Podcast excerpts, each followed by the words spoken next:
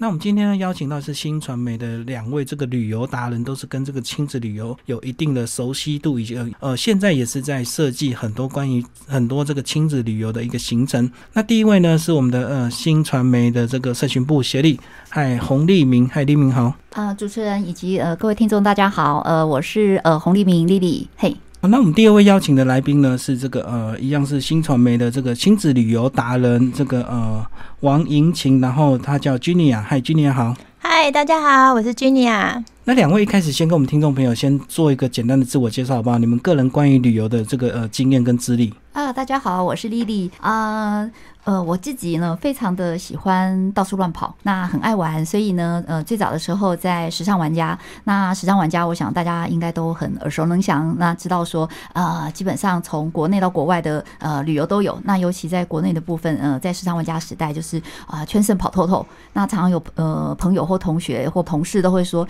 哎，你为什么上班的时候都已经在做采访旅游，然后假日的时候又哎更忙碌，又继续在跑这样？那时尚玩家做着做着，嗯，后来有出了一本也叫。时尚小玩家，那大家听到小玩家，哼，应该就知道就是一个跟亲子有相关。那呃，进入这个啊新传媒之后，呃，也是都是一直在做跟这方面有相关的一个呃旅游。那做好游趣，好游趣里面，其实我们也经常在做呃亲子的相关旅游这样子。所以好游趣主要就是以台湾为主的旅游，对不对？是，嗯，呃，那个 Jenny 来帮我们做一下自我介绍。好，大家好，我是 Junia。嗯，我之前就是工作的话，大部分是在做活动企划。那我的活动企划大部分是以车主旅游为主，就是带着大家开车定点的游玩。那进来到就是现在的工作领域之后呢，就是开始有一些呃车主的，应该是说游戏的一些游程规划，然后包含就是呃旅游。那因为后来以前都是带人家出去玩，他还没结婚。那后来结婚之后呢，有小孩之后，就开始想，哎。怎么样带小孩子出去玩，然后就会设计一些跟呃亲子比较有关的旅游行程，因为毕竟自己出去跟呃比较大人的行程跟小孩的行程就还是不一样，所以还是要稍微就是依照小孩子的喜好去做规划。所以，我们今天的节目主题呢，就来为听众朋友介绍是国内的这个亲子旅游这样的一个主题。那在一开始进入这个主题之前呢，我们先来讨论这个少子化的问题啊。那这个少子化之后，小孩就变少，那小孩变少，亲子旅游人就会变少。那站在你们这个呃公司的这个策略，有没有针对少子化去做一些讨论？呃，少子化我们应该是不会这样子做讨论。不过呃，相对来讲哦，因为呃小孩变少了，所以你去旅游的时候的品质变好了，是哈，因为你不会在景区里面，哦天呐！人山人海这样，然后相对来讲，你可以玩的更深度，因为没有那么多人，你玩的各种 DIY 不会有人跟你抢，所以其实呃，其实更优质。所以你这样讲有点正面思考，就跟陆客不来一样，大家有些人就好高兴哦，哇，陆客不来了，呃，阿里山变很清净，日月潭变很少人这样子。嗯呃，如果这样讲也是啦，不过相对来讲，的确啊，就是你不会在走路的时候，你旁边一直摩肩擦踵哦，像你在九份或者在这个啊垦丁的大街上，其实那个人潮都相当相当的惊人这样子。不过换一个。角度来讲，因为这个即使因为少子化的关系，所以这个父母亲啊对小孩的关注度更高，然后更舍得花钱给小朋友，对不对？所以这个呃每个小孩都是千金宝贝，好不容易才生一个，那因为只有一个，所以你就要很这个呃细心耐心的一个对待，不像过去大家庭。过去如果那种大家庭的环境，可能也不需要亲子旅游，对不对？因为自己大家庭就很好玩了，就就很多小朋友可以玩了。嗯，在大店就可以玩了。对对对，然后亲戚朋友一玩，都十几二十个人玩在一起，那出去玩也没有办法开这么大的车啊。所以现在反而少子化又是另一个商机，对不对？是是是，呵，有不同的玩法这样子。嗯，好，那我们今天就来跟大家聊聊这个亲子旅游。那这个一开始两位先跟我们把这个亲子旅游的这个玩法跟所谓的个人或者是这个呃类似像这个男女朋友那种蜜月啊，或者老夫老妻那种玩法来做一个区别，大概有什么样的一个不一样？呃，首先我先讲一下，就是说，呃，亲子旅游一般来讲哦，就是跟呃其他的旅游不太相同，是因为多了一个小三嘛，对不对？哈，嗯，对。那这个小三呢，呃，其实根据他的年龄不同，其实会你需要准备的东西不一样。那大致来讲，像刚刚主持人一开始有提到，哎，你可能是在呃襁褓的期间，哎，你需要呃要要带奶瓶啊，带尿布啊，对。然后再大一点点，可能到了那个学龄前，哦，那这个等一下可能是君雅这边他很熟悉的一个，他有亲身的经验会做分享。那再来就是。一个是小学以上，那小学以上的活动力很强，所以玩法也都会不相同这样子。所以呢，亲子旅游当然一开始就要先把你的小朋友的年纪做一个区分。如果是真的刚出生，大概一到两岁呢，真的要想的东西跟这个已经会爬爬照这样国小那个呃七八岁那种又是不同的考量。来，君尼亚帮我们这个稍微聊一下。就是以年龄来分的话，就是零到二岁，然后三到六岁是一个阶段。零到二岁呢，他可能要注意的东西会比较 detail 一点，就是因为就像刚才我们有提到，就是说这么小小朋友出去玩，他可能需要的是有场馆上的一些考量，例如说他可能那里有可以换尿布，然后吃东西的地方是不是适合他的。那如果三到六岁，我觉得就比较好一点，因为他至少有一点行为的自主能力，然后可以带他去跑跳的地方也比较多一点。那以这样子的年纪的小孩来说的话，他的旅游行程的设计的话，我们偏重比较小朋友的喜好，例如说比较主题式的呃休闲农场啊，然后可以观察昆虫。有那动物，然后还有一些 DIY 的设计，这对他们来说会比较吸引他们的注意。那如果说呃以游乐设施的场域比较多的话，比如说诶像我们到公园去，其实这个公园就很容易满足小朋友，但是总不能每次都在家公园附近玩，总是要去找一些比较特有的游游游乐区域让他们去玩。那例如说他们出门的话，就是我们可能要稍微要注意，是因为小朋友很容易活动力大，那就会比较容易流汗啊。那我们可能要爸妈就比较辛苦一点，要多带一点。就是吃的东西啊，换洗的衣物，甚至说，如果要带他去海边玩，那我可能就还带挖沙族，有的没的，很多东西都要帮他准备好。讲到挖沙族，我感受好强烈，真的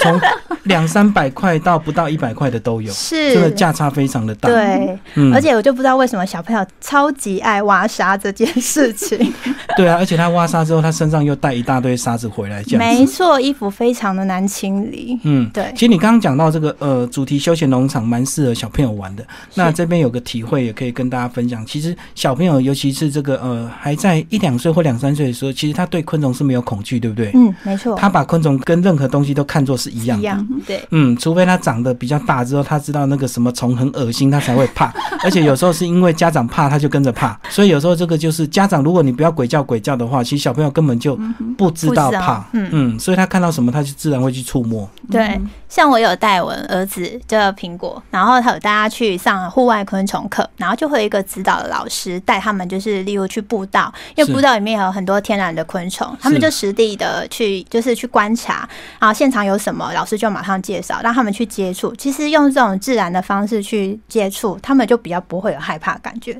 甚至在路上还有遇到那种青竹丝的也有，其实大人大人很害怕，而小孩子就觉得嗯什么月亮没看过。对对对，所以这个小朋友，这个你你在他还没有感受到这个被伤害之前，其实他对那个东西是不会有恐惧的。是，那就好，其实就好像这个小朋友说到了一定年纪，他就嘴巴很馋，就看到什么就拿来咬一样的意思，对不对？对对对，没错。那我们刚刚介绍是比较小的这个小朋友，那其实这个呃这个年纪的一个小朋友，当然就比较注重这个到了那个当地要提供什么样的一个设备，对不对？因为可能你随时要哺乳啊，或者是这个呃换尿布啊，或者是随时要冲泡牛奶，这个是就是反而要考量的是不是好不好玩，就是这个场地到底能不能提供这么多细节的一个地方。没错。好，那再来就聊到这个呃再稍微大一点，就是大概这个幼稚园或到国小这个阶段的这个小朋友，他的行动力啊就更强了。来帮我们介绍一下有哪一些？呃，如果是已经到了这个幼稚园以上啊，其实这一真的活动力越来越强，尤其到了那个小学以上哈。呃，像呃，应该很多妈妈都呃很有这样的感受，就是哎，你跟朋友去喝个下午茶，然后你的小朋友在旁边的时候，其实是待不下去的，因为他们活动力太强了，所以他会坐在旁边扭来扭去，然后三不五时会来吵你这样。所以呃，如果是这个针对已经是上学以以上的孩子，你要想他的体力非常的好。那像刚刚有提到说，哎，去农场喂牛羊。那现在如果再大一点的孩子，哎，他的体力更好。其实我会建议说，像参加一些那种采果、采水果，是是是。呃，那呃，采水果当然就呃根据季节啦。譬如说啊，像现在是葡萄的季节，那也许你带的孩子，呃，他们越来越喜欢动手这件事情，哈，因为他体力很好，所以啊，你可以让他多做一些跟 DIY 相关的。那因为喂牛羊是比较简单，你只要把牧草放到那个动物的前面，然后动物就呃很很靠近他们，那很可爱，就把草吃走了。那如果你需要到动手的时候，可能譬如说啊，像采葡萄啦，或者是采荔枝啊，这都是现在的这个季节性的水果。那其实爸爸妈妈能够带着他们去是很好的这样子。那另外我也有建议一个，就是说，哎，像有一些啊，就是呃，在宜兰啊，或在花东啊，你甚至于可以去认养果树。数哦，是，对对对农民这样。对对对，像那个宜兰这边啊，就有认认养这个呃上将梨。那上将梨你认养的期间其实长达半年或八个月，因为它嗯其实随着这个水果的这个成长的季节。那呃，像之前我们就呃就是好多个家庭，就是大家一起去认养。那呃一块地，对对对，你就认养一棵果树，好，然后这个呃农场的主人其实他都会，哎，在在这个时间点上，他就告诉你说，哎，你们可以来除虫了，或你可以来接枝了。那他其实会发通知。那如果说你真的没有空来，那没关系，他还是会帮你把果树照顾的好好的。然后等到要采收的时候，他通知你说，哎，你现在可以来采了。如果你最后真的还是没有时间采，他还会寄到你家去给你，那就是保障你说，哎，你认养我一棵果树，然后你可以采走多少斤的水果。那像这种东西，我觉得就是，哎，对现在都市孩子来讲是一个很棒的一个体验。嗯、你可以接触大自然，然后你可以呃，就是可以自己动手在经历它所有的一个过程，这样子。哈，嗯那所以这个方式是很好玩的。其实刚刚讲的这个方式，就是你一年可能缴多少钱的一个租金，然后他可能就保证你收购多少斤这样子。花东有的是稻米，也有对，那其实这样等于是你就是用这个价钱去买这些东西而已。但是好玩在哪里呢？就是透过这样的方式，你会有参与感，嗯而不是说你拿了两千块去菜市场买两千块的水果回来，那完全都无感，你也不知道这个水果到底哪里种来的这样子嗯。那透过这样的一个方式，这个其实就算你没空，那个主人还是什么都帮你料理好，是是甚至是采好就寄到你家去。对对对对对，而且那个其实这项也不一定是你那棵树，对不对？哎，对，其其实他也是收到了，你也不知道是哪一个对，他估的就是大概的量了。这棵树大概估多少量，他就帮你寄它可能过去。保障你，譬如说你今年就可以采收三十斤，那如果你是自己来采收，你这棵其实呃超过了，那反正采收的是你的，那你你没有来，我就是给你三十斤这样子。那其实我们刚刚讲到这个动手啊，这个 DIY，可是我们刚刚聊到这个，呃，如果是学龄前的小朋友，这个三岁四岁，那他们有时候可能就呃手指没有那么灵活，他们就比较不适合去做一些 DIY。呃，那基尼亚有没有一些比较建议的？如果是这个呃还抱在身上的那个，或者是走路还会跌倒的小朋友，有哪一些比较适合的地方？哦，如果是用这样子的话，呃，我觉得有一些就是比较观光工厂式，就是虽然说他们还不能动手 DIY，可是爸爸妈妈因为他们那边的场馆的设计都还不错，嗯那至少爸爸妈妈他要做其他活动的时候也比较方便，那可以带着他们用眼睛看也好，或者是说也让他们稍微手指能够运作灵活一点，做一些 DIY 课程也是蛮好的。那例如说还有一些互动式的，因为小朋友对于那个动画效果，对，声嗯光效果是比较容易会吸引他注意的，所以我就觉得像有一些像天文馆啊、海科馆，还有一些科教馆、深海参馆这种，就是有。动物或是有三 D 的一些动画，可以吸引他们注意的话，我觉得也蛮适合他们的。因为这样子的话，小朋友可以透过玩乐的方式，然后有一些知识性的学习。所以你虽然有时候 baby 时期可能觉得，哎、他们好像太小，爷爷不会懂，可是我觉得潜移默化这件事情是很重要的。然后另外就是，我也觉得，哎、像这种时期的小朋友的话，主题式的饭店，我觉得也还蛮适合他们的。是是嗯，就是现在的场馆设计都很好，就有游泳池啊，有阅读室，甚至有那个。呃，有一些饭店还有电影院，你就是几乎都是泡在饭店里面都不用出来，然后甚至他们还有一些就是呃哥哥姐姐可以带他们玩游戏，那爸妈还可以有放风的时间自己去看个电影。我觉得这样的那个饭店，你其实还蛮吸引吸引像我们这样爸妈，就是我也是那个就是只有独子一个人的，对，那我觉得我们要有自己拥有自己的时间出去，呃，稍微约会个一个两个小时也还不多。那有些饭店他如果提供这样的服务的话，我觉得是蛮适合像我们这样子的爸妈，然后带他们一起出去玩。甚至有些饭店他还强调他是亲子房，亲子房就是他就把那个什么那个溜滑梯就搬到房间里面去了还有然后什么磁球啊什么的，对对对，所以我发现那个年龄的小朋友还蛮喜欢这个动手摸来摸去的，对不对？也许那个东西就很无聊，可是他就喜欢那么弯来弯去，那个就这样子捏 捏，他就很高兴这样子，对对，真的，因为现在小朋友就是对什么事情都很好奇奇，对对，像有些饭店现在还很特别哦，它就是设计一个，就是可以让你先画画，然后画完画之后呢，它可以透过影像传输，可以让它有一个三 D 动画的感觉。你画的画可以在那个荧幕上显示跑来跑去。嗯哼，前阵子有一个展览，类似像这样的东西，就是很吸引小朋友会去注意，然后随便涂一涂。可是他设计的是一个比较属于他自己的个人作品，嗯那他可以透过影像去做传递，然后就觉得哇，好开心啊，这是我画的这样子。是是是。那其实刚刚有讲到这个呃博物馆，现在其实也是非常进步，不是那种老八股的那种东西摆好自己看。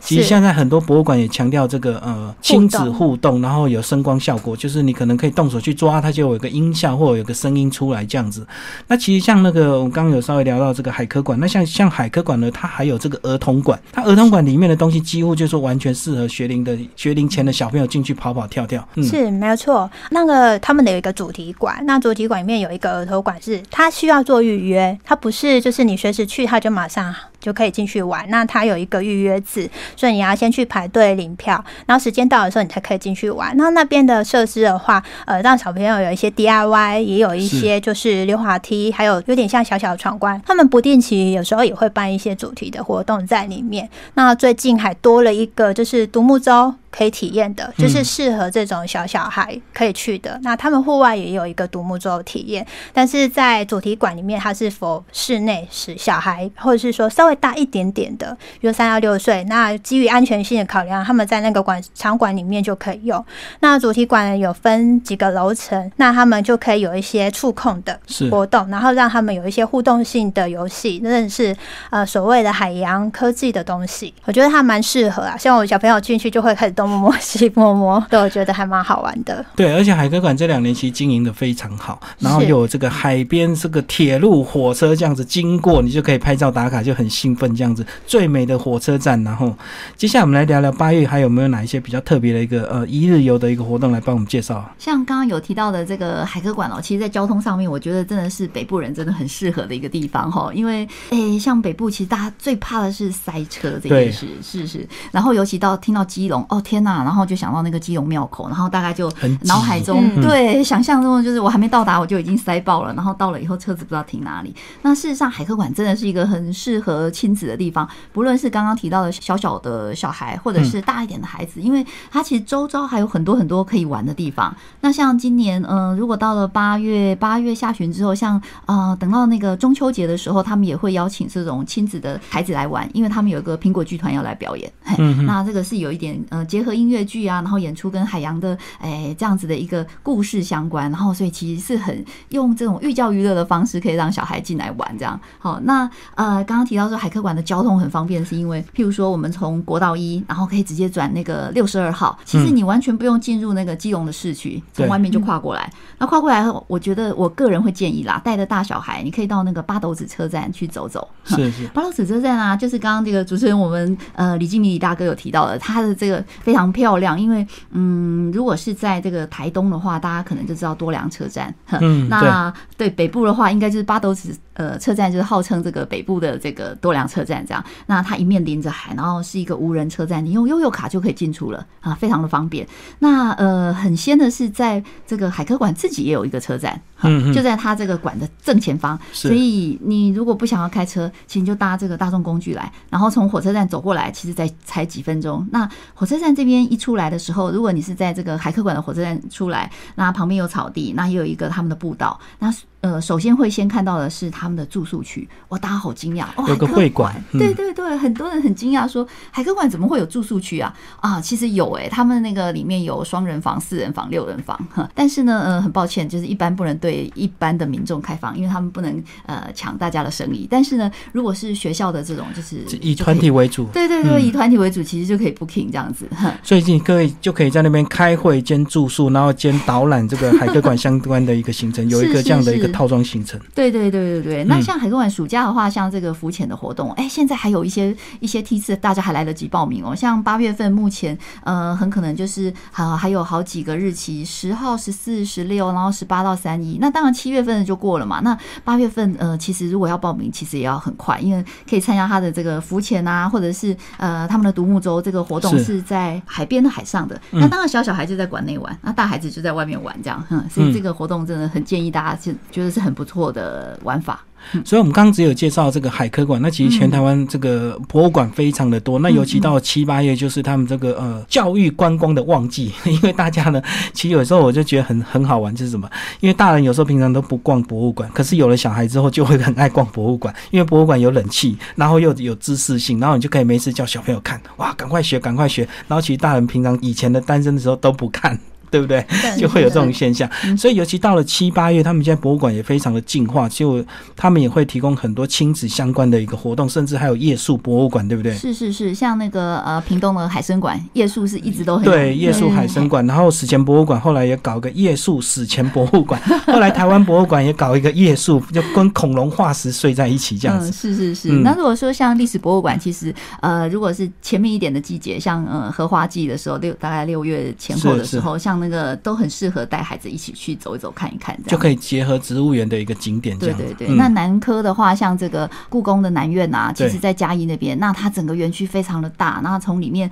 呃，不论是你走进去，因为外面非常非常热嘛，哈，现在是暑假，对，所以大家在里面吹这个地方都很适合可以带着亲子去走走这样。嗯，好，那我们讲完博物馆就这么精彩。那另外，其实我们刚刚刚今年啊有讲到一些观光工厂啊，那是不是也帮我们介绍一些呃比较特别的观光工厂？我知道台湾观光工厂其实这几年转型还蛮多的，有大概一两百。家以上哦，而且每一家都有不同的一个特色，而且他们都非常强调这个 DIY 这个亲子共有这样子。因为如果你转型只是光工工厂给大家去看一看，就会很无聊，大家不会去第二次。那你一定要用玩的方式，大家才会去第二次、第三次一直玩下去。观光工厂的话，我自己印象比较深刻，很适合小朋友，就是积木博物馆。哦，在宜兰。对，在宜兰这一个，其实我觉得它是还蛮适合大人小孩一起进去，因为它必须它除了有一些建制好的一些呃积木的展览之外，可是还有一些 DIY 的课程啊，因为像我们就是大人小孩，我们家自己都喜欢玩那个积木，所以就还可以一起进去里面体验。然后我觉得虽然说它场馆不是那么大，但是以这样的环境空间来说，小朋友也可以玩，大人也可以一起去研究在里面，我觉得也挺不错的。那还有一些。其实像中南部更多了，因为中南部可能因为很多传统的观光工厂一定都是在这个比较呃比较偏南部的一个地方，所以如果你往这个中南部走呢，其实就会找到很多观光工厂。那其实，在各县市的一个呃他们的观光网站都有这样的一个资讯，这样子。嗯，上次我带小朋友去彰化那边，然后我觉得两个观光工厂也还不错，一个是在优格饼干学校，嗯然后还有可以让你参观它制作饼干的过程，然后自己烘焙。对，也自己烘焙。然后旁边还有一家，就是呃麦心麦心蛋卷工厂。那一样，它可以有一些 DIY 课程。那它介绍很很仔细，它除了介绍就是蛋卷的制作过程，还有烘焙的一些制造制造过程之外，它还有一个三 D 的，哎，就是有点像打卡机这样子，可以让你拍照。那小朋友就是这样的场馆，它有很多可以让你拍照打卡的地方，那小朋友就会比较觉得好玩。然后 DIY 课程是我们事先先预约好，然后就是。让大小朋友也可以去玩。上次我们玩做那个杯子蛋糕，小朋友就是其实平常我们虽然喜欢做一些这些东西，可是其实家里有没有这些烤箱啊什么这些设备，其实对我们来说要做这东西是有困难的。对，那可是透过这样子跟小朋友还有其他人一起来互动做这个游戏的话，他们会觉得哎，跟大家一起玩都可以有一个很漂亮的成果出来，他们就会觉得很开心，还会拿着到处炫耀说，哎，这是我做的杯子蛋糕，哎，请你吃这样子。对，所以去那个呃类似这样的一个这个。呃，蛋糕或者是饼干的一个观光工厂在那边做 DIY，其实我觉得价钱也不贵，大概一两百块就有，对对？没错。然后做完东西又可以吃，那吃完东西走了之后，你又不用去收拾那个锅碗瓢盆这样子。那除非像现在这个大家很喜欢去做蛋糕、做面包，那除非你有特别的一个兴趣，你家里才有可能这些相关的一个食材以及这个器具，对不对？不然真的一般人不太有这种东西。对，现在其实现在也有很多就是比较属于大人一点的，他有那说所谓的 DIY，自己动手做做看，然后他都帮你食谱啊，还有那。些食材都准备好了，他还甚至你知道看着 iPad，你就可以做 DIY 做这些蛋糕，就可以带回家自己吃了。那接下来我们来聊聊这个，即使是暑假过了之后，还是要带小朋友出去玩啊。那比如说到了秋天，到了冬天，那甚至有人利用这个周休二日，或者是配合这个中秋连假，我要去安排一个三天的旅游行程。那呃，两位有没有一些比较特别两天三天的旅游行程可以跟我们听众朋友介绍？然后是关于这个亲子的。好，如果是呃接下去啊，就是两天的玩法啊，其实我觉得啊，就是在这个日月潭其实是一个很好的选择哦。那呃，不论您是住在台北的，或者是住在南部的，那因为到这个呃中不来旅游的时候，他其实刚好有一点那个车程的距离，所以这个时候安排两日是呃蛮好的选择哈。那很多人会说，哎，日月潭，哎呦。一想到日月潭，应该都是陆客吧，哈。对。那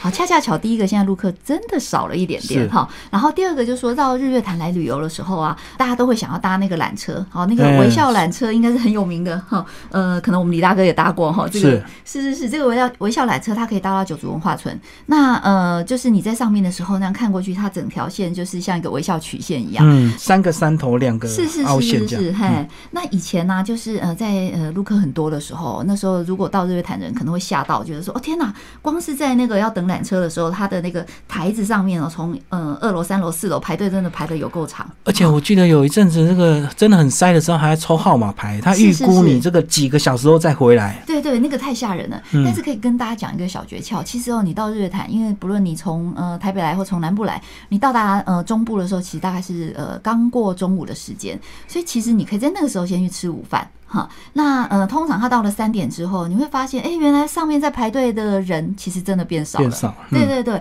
所以你大概在三四点的时候去搭那个缆车，那那个时候搭上去就是刚刚好可以到九族文化村。那一般来讲，除非你买票是买套票是要进去游乐园玩，否则的话其实只是搭上去，然后就在那边看一看，以后你会再搭下来回来。哎，所以在这个时间点上，你三四点钟哎搭上去，然后再回程的时候，呃，其实日月潭它最美就是在这个清晨，或者是说它夕阳，嗯，对，它这是。呃，它可能不是夕阳，可它就是个云雾呃鸟绕这样子的啊，这种氛围的时候是很漂亮的。所以在那个时间点上大家来回是很呃是很刚刚好的这样哈。那呃刚刚会提到说是二日游，那呃其实哦，就算陆客呃未来假设还是很多的时候哈，其实大家真的不用担心，因为陆客其实不会住在日月潭。嗯，哎，其实这是旅游业界的一个小秘密，因为很多人可能会觉得说，哎，日月潭玩的人好多，可事实上因为日月潭的住宿很贵哈，是，所以其实陆客团不会住在这边。他们只是白天来玩，然后接着住宿的时候，可能拉到这个嘉义的市区去了，这样就是可能到普里市区这样比较便宜。对对对对对对，所以在旅游的时候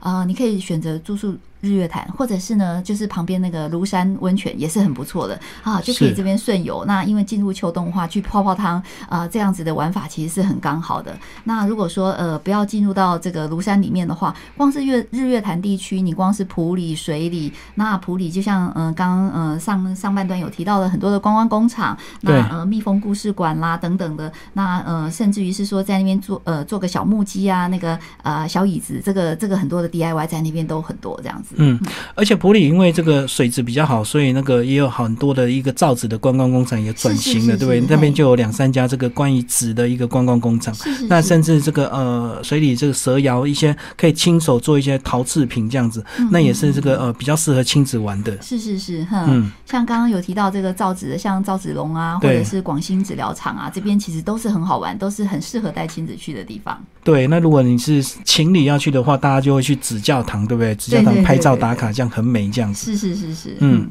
我的话是呃，我是从中南部上来到北部这一段好了，是就是跟大家稍微相反一下方向。那我这边的话，我会比较介绍的是就是苏澳这一带。其实我们常常会台北都会常常去宜兰玩嘛，可是我觉得最近有一个我自己觉得还蛮好玩的一个景点，就是我们常常去花莲的时候，其实会租会经过苏澳南澳这一段。对。可是我们常常就是飘就过去了，可是不会停留下来。但因为我最近可能带团的关系，有去到那个景点附近，我觉得几个地方还蛮适合推荐给大家，例如像内皮海湾，然后豆腐夹，还有南南方澳的就是观景台，然后他们自己的渔港啊，还有朝阳步道，还有东澳的粉鸟宁。这这几个地方，我觉得也还蛮适合。接下来就是比较没那么热，夏天去玩水很 OK 啦。嗯但是就是会比较热一点。那进入到秋天的时候，去到那边玩，觉得它景色还是很漂亮的。那另外就是也会想要推荐大家，就是去东北角还有金山这一带，嗯，就是可以去做一个泡汤的行程。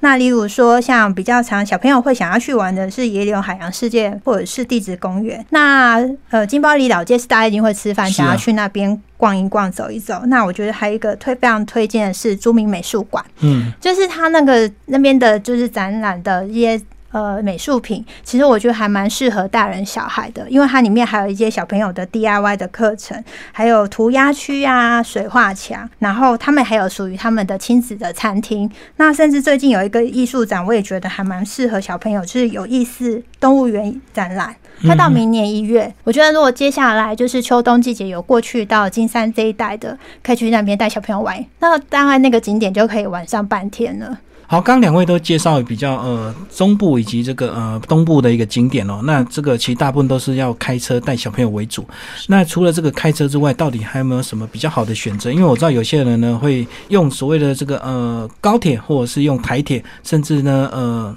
利用这样的一个双铁的这样的移动方式哦，那到底这个像如果是这样子的话，到底要怎么来注意？哎，其实我这边最推荐的是，呃，如果大家到花东哦，呃，以前大家最害怕就是开这个苏花公路哈。对，哎，这个苏花公路很多，呃，可能带着小孩，就是苏花公路还没开完，可能小孩已经吐了两三次，所以这个部分是很痛苦的部分。那虽然现在有苏花改，不过呃，就我个人呃带着小孩去的这个旅游的经验来讲哦，呃，其实我是呃三代同堂的玩法，所以我既不想开车，但是我又要能够小朋友也能走，然后老人家也能走，所以我的玩法是就是这个两铁的旅游哈。那所以我们呃其实就大家在从台北的时候，你出发的时候可以搭着这个火车，然后到了呃东部的时候不嗯不论你是我会比较建议说，像您可以去到这个瑞穗或者是池上，所以在这个时候安排可能三天或四天，其实都是一个很好的玩法。那呃一般来讲啊，就是说啊像嗯池上大家现在都知道说有一个呃这个 villa 的一个度假村嘛哈，那应该。蛮有名的哈，那呃，我个人的玩法是这样，就是说我的火车到了呃这个花东之后呢，那我会请饭店或是民宿来接车。哈，那他们呢？呃，第一个，他可能本身，如果你住的是饭店，他本来就有含这个接驳车是不用钱的，所以你只要事先预约就好了。啊，那到了当地之后，饭店可能本身都有脚踏车。那像我们刚刚提到的这个 villa，它其实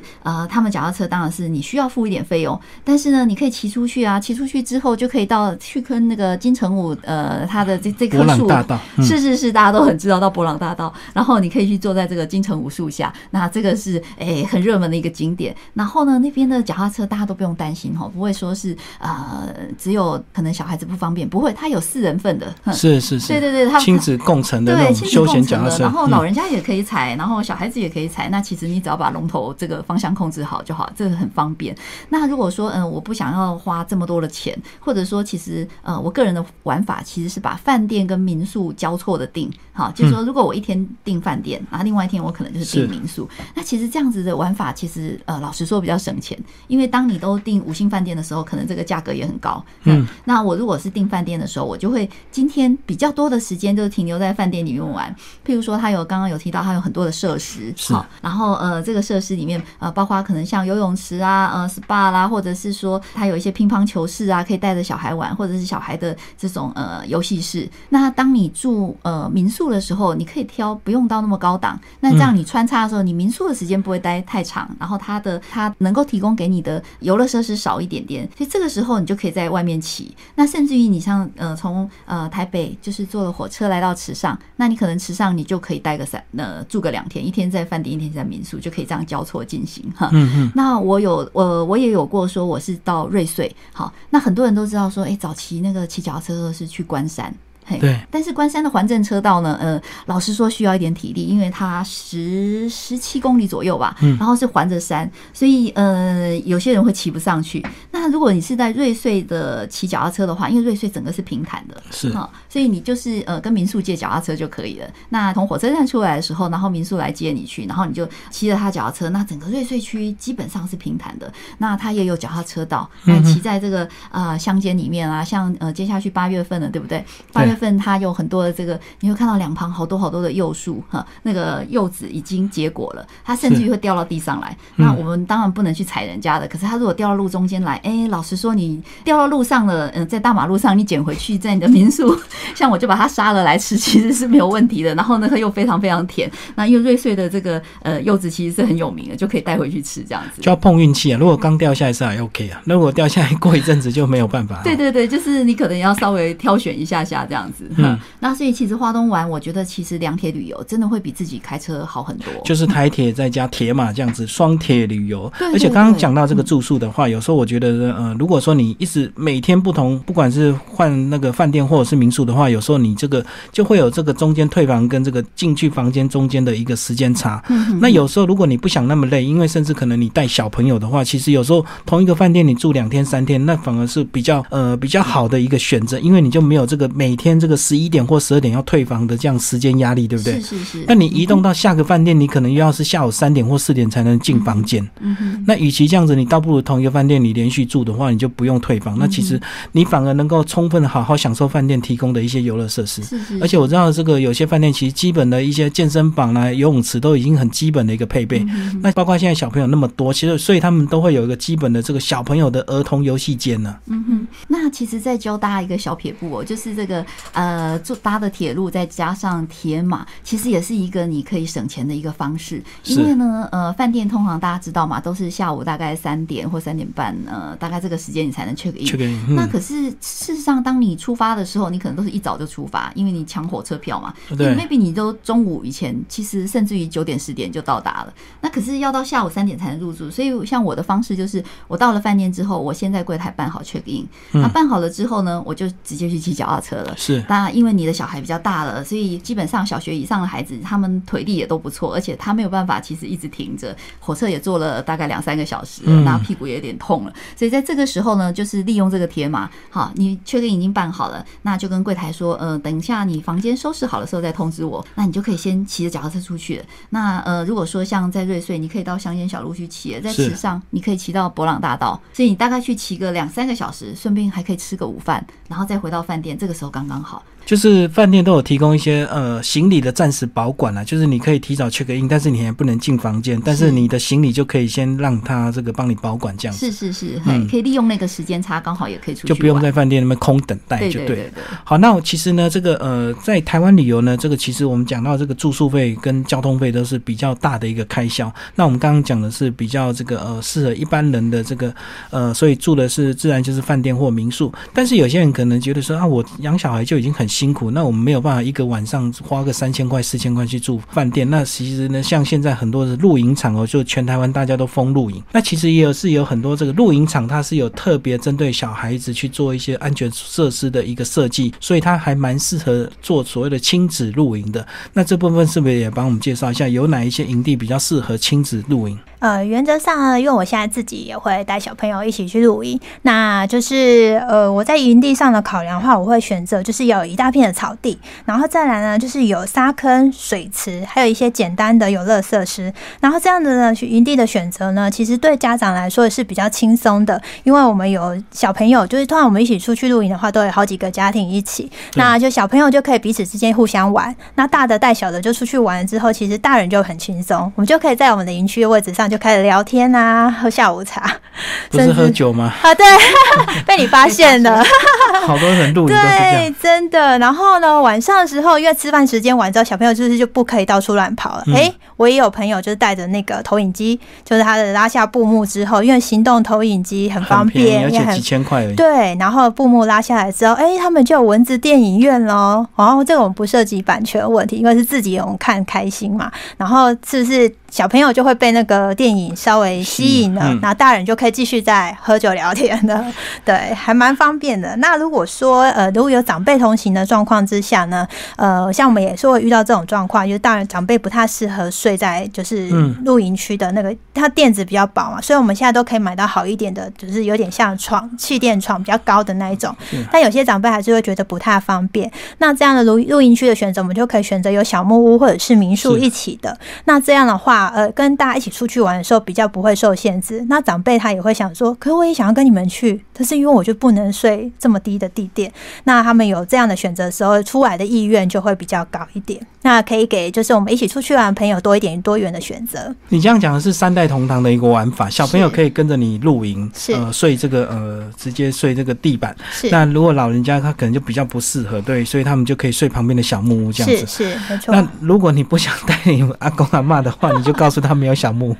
让他没办法跟这样子。对，因为毕竟营区呢 没有小木屋跟民宿的确比较多，对，大部分都没有。对，然后要特别这样选择的时候，我们在筛选上，像我前我八月就要去露营嘛，我们就有这样筛选上的考量。那而且特别抢手，还很不好定。有配合这个小木屋的这个露营场，一定是比较高规格的、比较有规模的，所以通常一定比较抢手，一定知名度也比较高，所以当然就比较不容易这样子。对，没有错。而且我觉得这样搭配还有个好处是什么？就是你比较贵重的东西，你就可以锁在小木屋里面，因为你摆在帐篷里，有时候难免这个，因为隔壁住什么人你也不知道嘛，那晚上会发生什么事情你也很难预期啊。对，没有错。嗯，那我觉得这样很好。而且呢，现在帐篷越做越豪华，这个不是只有单纯的睡觉而已，还有客厅帐，几房几厅，然后扎下去那块地就变你的。对，就是一个有点像小木屋区的概念，延伸出去，有没有？对啊。那搞得这么大呢？那有时候你财务就比较不容易保管，对不对？所以这个旁边就可以租个小木屋，这样子来去锁一些比较贵重的东西，这样子。是是，呃，像呃刚刚讲到的露营哦，像呃我们这个新台湾好有趣，我们经常性的在办这个露营活动哦，每隔一阵子，那呃像呃八呃八月初的时候，其实我们办过的就是呃带着你去看热气球，因为台东的这个热气球很有名，所以就在热气球的这个路野在呃路野的场地在这边露营。那像呃刚刚大家有提到，如果你个人去露营，有时候会担心这个财务放在里面，因为不知道隔壁帐睡的是谁。对啊，对啊。所以跟着团体的好处是说，哎，因为这一整个区域都是我们自己的，那我们可能一有包场，然后第二个其实有很多的工作人员会帮你看着。纵使大家呃在这个时候去带活动了，嗯，可能去推杆了，可能去玩玩球了，可能去玩套圈圈等等，那其实我们都会保留这个工作人员在现场帮大家看着，这样。就是有营地一定有这个工作人员在看管，就对，不可能就全部都走空了这样。对对对对，嗯，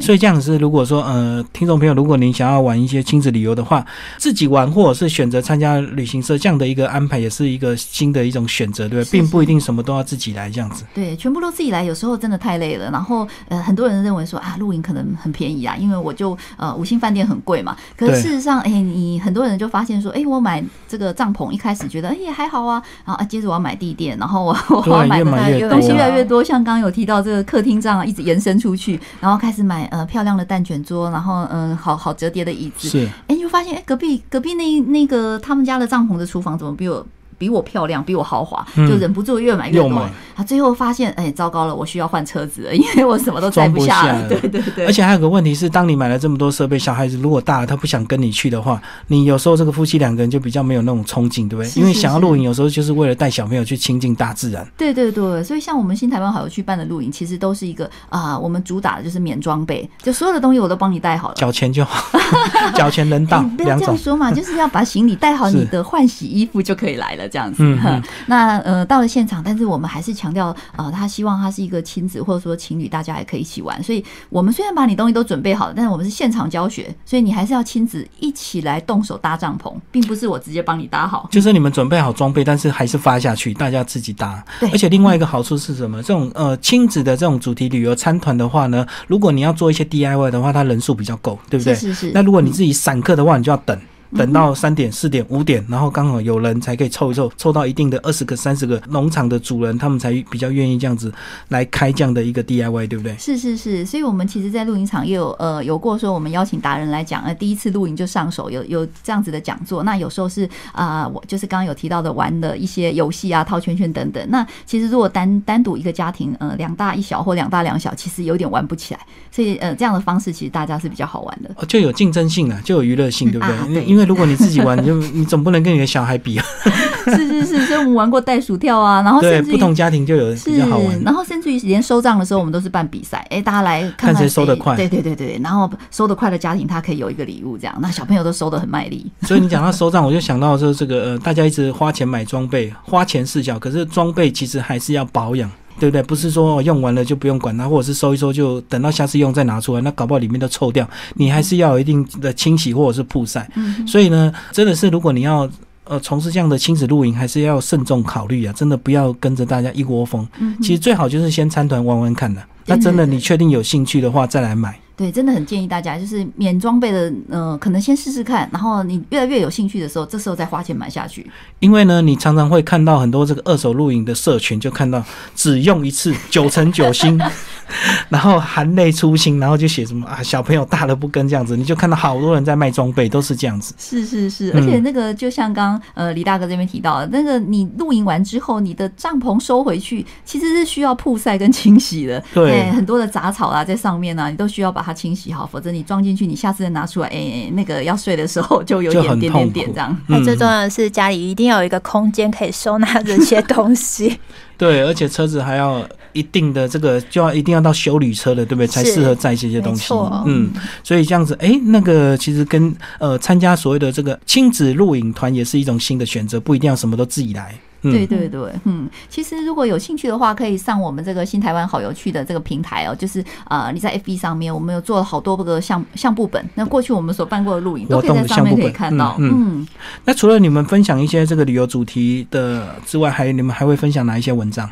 呃，我们其实新台湾好游趣基本上呃会分享都是在台湾的一些旅游哈。那不论是说是热门的啦，或者说最新的，那呃还有当然就是呃随着季节，现在就是呃当下现在有些什么好玩，像呃接下去是不是苗栗它也有一个新的小火车要开了？好，那像这样子的一些讯息啊，或者说当季的，就是呃有提到说，嗯，我们现在可能七八月才刚刚过去的这个热气球啦，然后接下去九月要玩什么？在我们这样子的一个呃平台上面，就是呃我们自己有自己的网。站，然后有自己的 FB，这上面都可以看到这些讯息。好，那刚刚我们讲到是有关于这个亲子露营的一个，不管是自己买装备，然后去这个呃自己做这样的一个露营体验，或者是参团，都是一种选择。那另外有些人就会觉得很麻烦，说那有没有这个一天比较简单的？我当天来回，那我就很轻松，呃，我缴钱，你就呃到一个定点集合，你就带我去玩一天这样子。那有没有这样的一个行程？嗯，有的。呃，像我们就有推荐，就是大家呃有一个巴士旅游，因为像有些人假日啊，或是连假要。出去玩最怕热闹塞车，对。然后呢，有点长途开车呢，对那个爸爸驾驶的那位呢，就会觉得特别辛苦，就觉得说哇，